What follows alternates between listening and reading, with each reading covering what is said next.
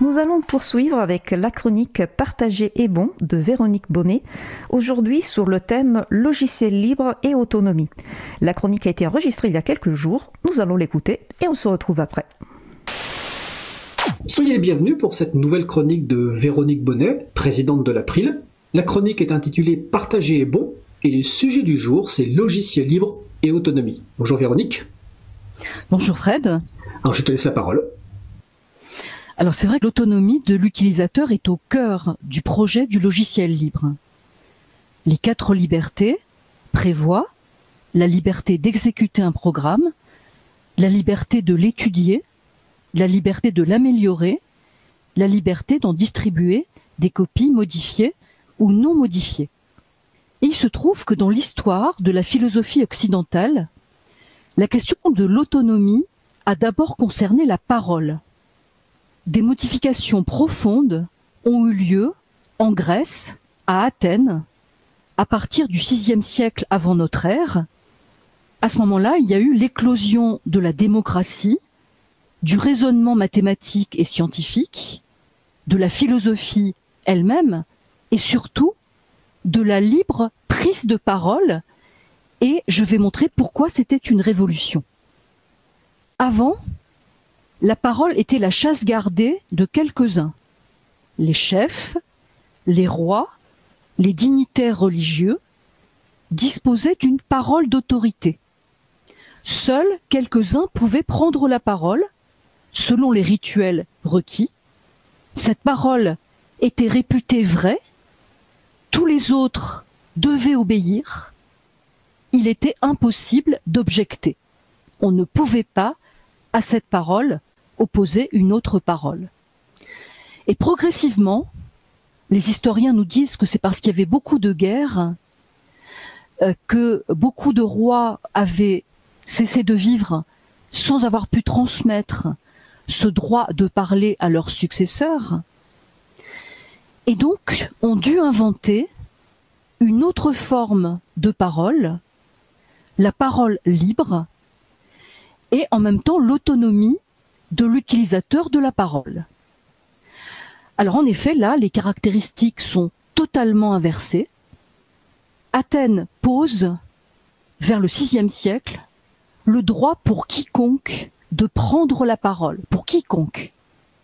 Et non seulement ça, mais le droit pour quiconque d'objecter, objecter par la parole à cette parole.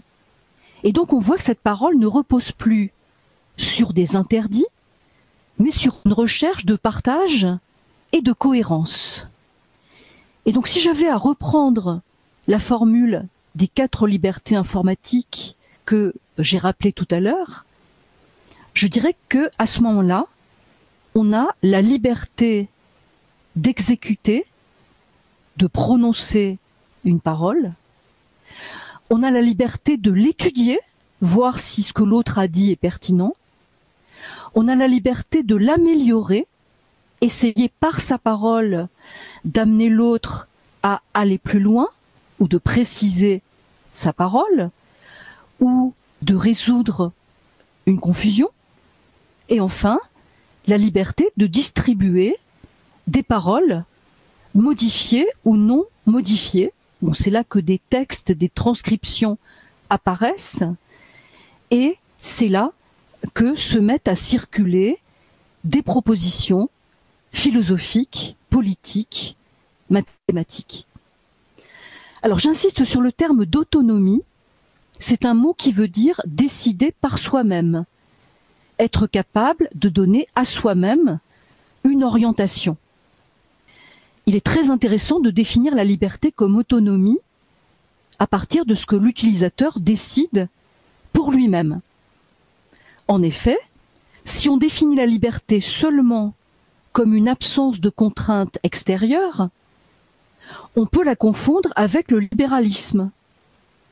Par exemple, quand on parle seulement de logiciels ouverts ou d'open source, on cherche surtout à être puissant, à produire des effets, à produire des développements. Par exemple, un certain Éric Raymond dans la cathédrale et le bazar, montre qu'ouvrir le code source d'un logiciel, c'est favoriser les rapports de bugs, c'est susciter des prolongements, c'est permettre une réactivité pour écrire de nouvelles lignes de code, mais tout cela sans du tout mettre l'accent sur des principes de respect des personnes et de respect des choix des personnes. C'est pourquoi il est toujours très utile de bien faire la différence entre le logiciel libre au sens du free software, qui fait de la liberté de l'être humain l'essentiel, et d'autre part, ce qu'on appelle l'open source, qui s'inscrit dans la lignée du libéralisme économique, comme chez Mandeville ou chez Adam Smith. Alors, je euh, vais dire en quoi, effectivement, il y a une forte analogie entre ce laisser-faire de l'open source euh, qui se préoccupe très très peu d'autonomie, mais simplement d'efficacité. Par exemple, chez un certain Mandeville, on trouve ce qu'on appelle la fable des abeilles. Et l'idée, c'est que plus les abeilles sont avides de miel, moins elles se soumettent à des tabous, moins elles se soumettent à des interdits, plus elles en veulent, plus elles se déchaînent, et plus la ruche est prospère. Alors Adam Smith, considéré comme le père du libéralisme économique, reprend ceci dans La richesse des nations. Il dit que plus les individus ont envie de s'enrichir, sans aucun scrupule ni aucune limite, ni aucun reste pour la liberté des autres, ni le bien-être des autres, plus ils développent leurs produits dans une course aux bénéfices dont on a l'impression qu'elle est sans entrave, qu'elle est libre, mais qui en réalité est simplement déréglée, sans régulation d'aucune sorte.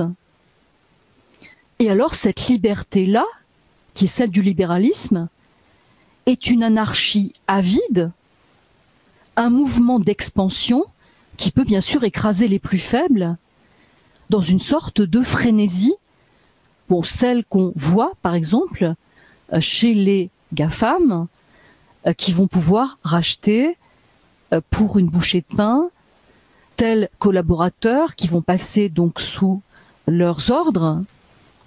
L'April, je pense que tu seras d'accord avec moi, Fred, ne s'inscrit pas du tout dans cette course qui veut écraser sans écart pour les utilisateurs.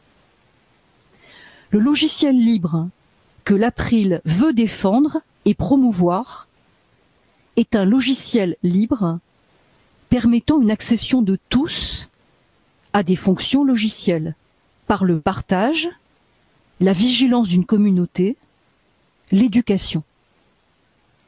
L'informatique ne doit être ni une activité qui confisque, ni une course à l'avoir, mais une composante de l'être de ceux qui, autonomes, le restent. Mais écoute, merci Véronique pour cette belle chronique avec laquelle je ne peux être évidemment euh, qu'en accord, notamment ton, ton rappel sur l'importance euh, de logiciels libres versus open source, alors que pas mal de gens essaient de faire croire que c'est la même chose ou, peu ou prou, et un rappel sur l'importance de, de l'autonomie, qui doit d'ailleurs enseigner, euh, enfin qui devrait être enseigné à l'école. Je ne suis pas sûr que ce soit vraiment le cas actuellement. Je, ne sais pas ce que l'enseignante que tu es en pense. Récemment, la CNIL a adressé un rappel euh, disant à quel point il était dangereux d'utiliser par exemple des outils vidéo euh, comme Zoom, euh, comme Team euh, dans les écoles et les universités. Hein. Là, c'est très très récent et je pense qu'il faut nous réjouir de cette alerte qui a été donnée par la CNIL qui ici est parfaitement dans son rôle. Tout à fait, c'est une décision importante et nous espérons que notamment l'enseignement supérieur et puis tout le reste de l'éducation nationale saura en, en tenir compte Donc c'était la chronique euh, partagée bon de Véronique Bonnet, présidente de l'April, chronique qui portait sur le thème de logiciel libre et autonomie. Véronique, je te souhaite une belle fin de journée. Très belle fin de journée à toi, Fred. Vous êtes de retour en direct sur Radio Cause Commune. Nous venons d'écouter une chronique enregistrée il y a quelques jours. La chronique partagée est bon de Véronique Bonnet sur le thème logiciel libre et autonomie.